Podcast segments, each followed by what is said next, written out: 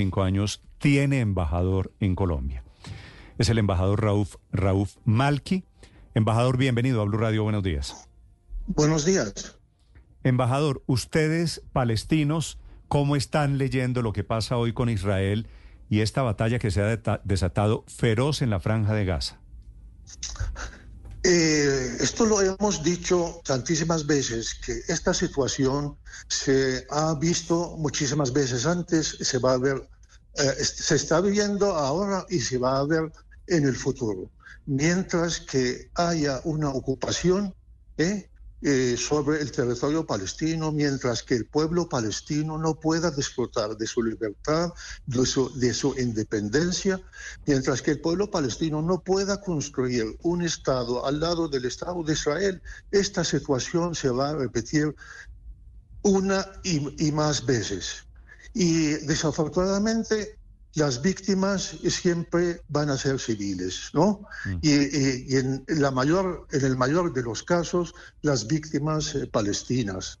Eh, eh, he visto, ahora pues he escuchado el resumen que han hecho, han hablado de las víctimas y los asesinados de todas las naciones, pero no se ha mencionado las víctimas palestinas. Lo que está pasando hoy en día en la franja de Gaza es una masacre es una catástrofe eh, humanitaria, hemos visto los bombardeos, no sé si lo se, están eh, eh, viendo de verdad o no, pero digamos, el, que sigue los medios, digamos, como Al Jazeera u otros, puede ver el volumen de bombardeo indiscriminado que está cayendo sobre la franja de Gaza, donde varios completos han sido borrados de la faz de la tierra, familias enteras han desaparecido eh, estamos hablando de miles y miles de heridos, estamos hablando de hospitales fuera de servicio, de colegios que han sido también bombardeados, de más de 170 mil palestinos civiles que han sido desplazados y ahora mismo están en esos colegios de Naciones Unidas que están siendo también bombardeadas. Israel está usando fósforo blanco eh, en contra de la población civil, arma eh, prohibida internacionalmente y además de eso, el, corte del suministro de agua, de alimento, de medicamento, que eso pues es un crimen de guerra. ¿No? Condenable. Le, le, propongo que arranquemos donde comienza esta historia, que es con los ataques de Hamas el fin de semana contra Israel.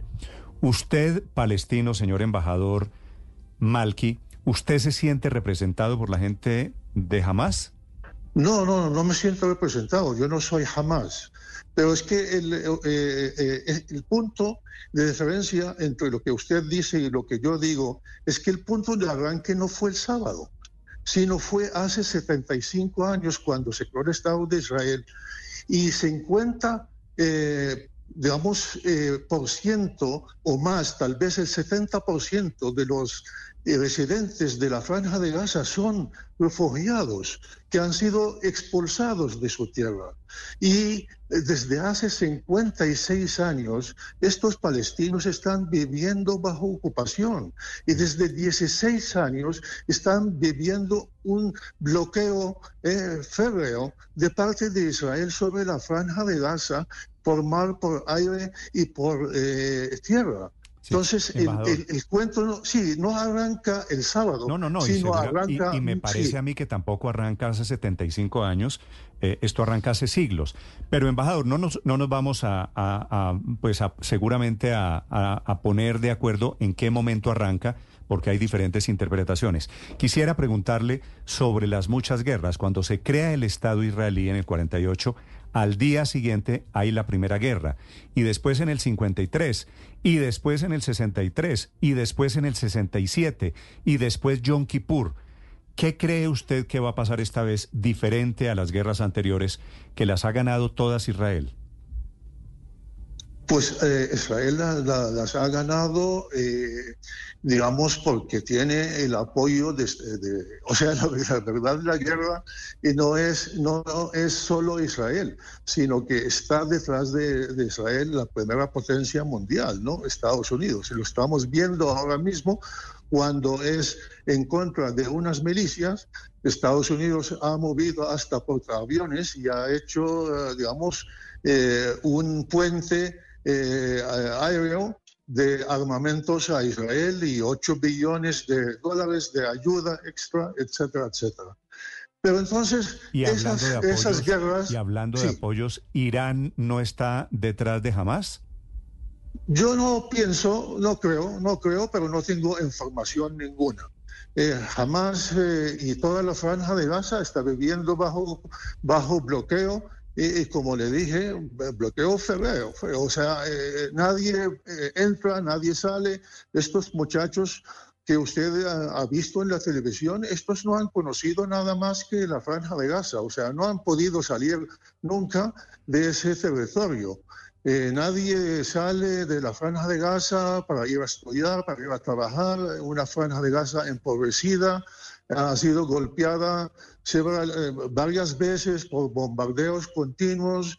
Eh, la tasa de, desempleo es la más alta del mundo. el 80% de la población vive de la ayuda humanitaria, etcétera, etcétera. Entonces, volviendo a la pregunta, ¿cuál es la salida? La salida es para que no haya más guerras, es que se ponga fin a la ocupación.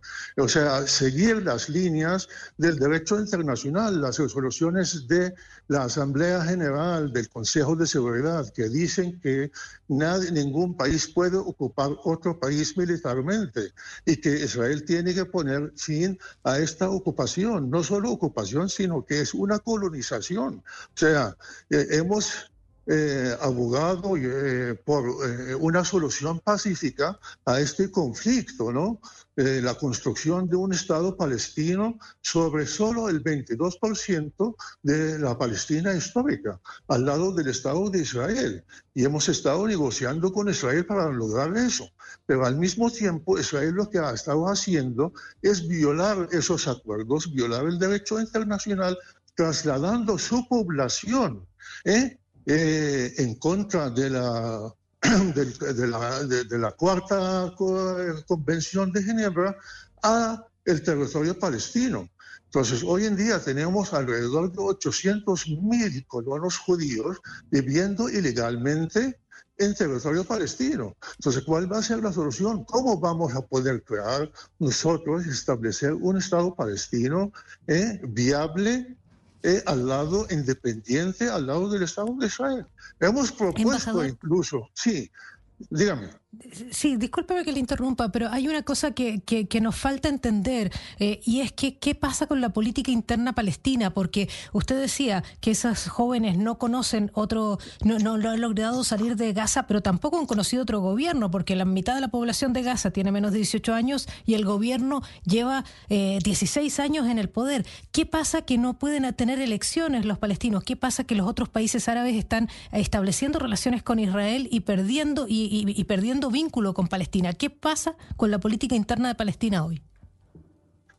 Eh, nosotros estamos tratando este de, lograr una reconciliación entre las diferentes facciones palestinas, para poder, eh, digamos, llegar a un acuerdo. Pero yo, el, el, gobierno nuestro siempre se ha expresado en que tiene que haber elecciones también en la franja de Gaza, así como estamos celebrando elecciones en Cisjordania que a propósito no hemos podido celebrar últimamente porque Israel está, no está permitiendo la celebración de esas elecciones también en Jerusalén, porque Jerusalén forma parte del territorio palestino ocupado. Pero, embajador, eh, quiero volver por donde, por donde transitaba mi compañera, y es lo que tiene que ver con los problemas dentro de, de, Palestina. O sea, ustedes hablan de que efectivamente no pueden realizar las elecciones y demás, pero lo cierto es que hay un enfrentamiento abierto y con sangre de por medio entre las distintas facciones palestinas. Y no parece que, o por lo menos no parece que ustedes tengan solución para eso. Y eso no parece fácil de solucionar, pero parece que eso evidentemente sí afecta. Cuando Palestina tuvo un, gobierno, eh, digamos, unificado y una cabeza visible, tuvo más capacidad para gobernar, para, con, para negociar con Israel. ¿No les parece a ustedes que va siendo hora de, de alguna manera, poner fin a esas diferencias? Sí, claro que sí, eso es lo que estamos buscando. Pero esa no es la excusa para que Israel no se sienta a hablar con los palestinos. Nosotros los que estamos buscando, estamos detrás de Israel, estamos buscando apoyo, ayuda de diferentes países, de Rusia, de China, de Estados Unidos, y estamos convocando también en la Asamblea General, lo ha dicho nuestro presidente, una conferencia internacional de paz para que todos nos podamos sentar eh, bajo el auspicio de Estados Unidos, de la Unión Europea, de Rusia, de China, etcétera, a sentarnos a discutir, a ver, eh, el derecho internacional está muy claro.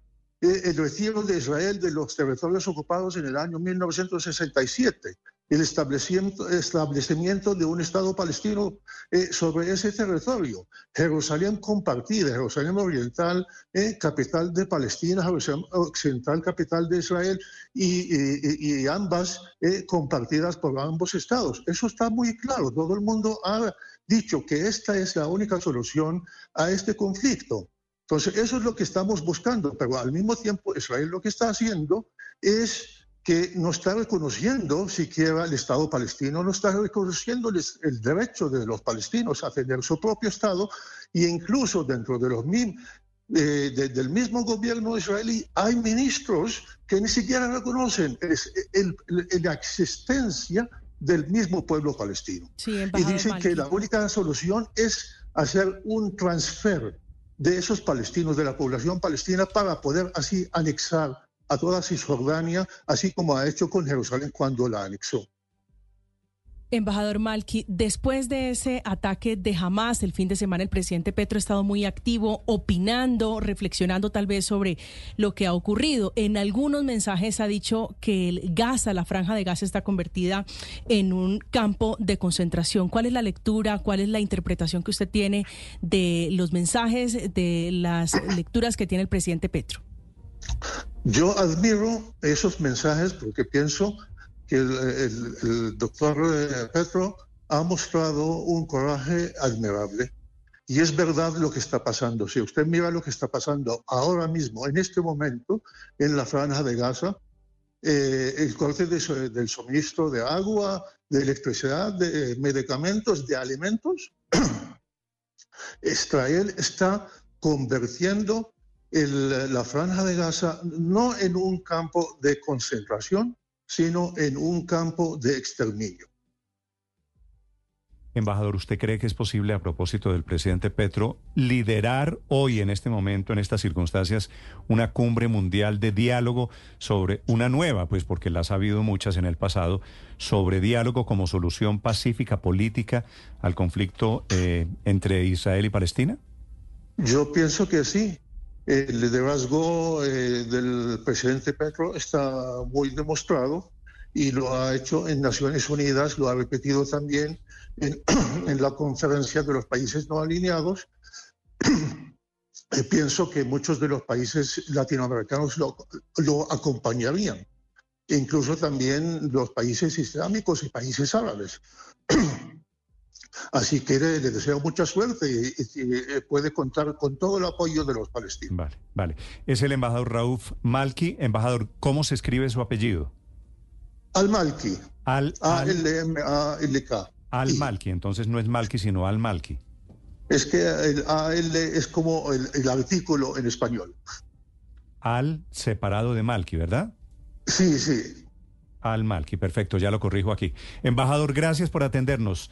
Muchas Muchas gracias a ustedes. Gracias. Feliz día. Y suerte especialmente, es cierto lo que está pasando esta mañana en la Franca de Gaza, es terrible porque hay dos millones de personas que están ensanduchadas allí entre los tanques de guerra y el terrorismo de Hamas. 856.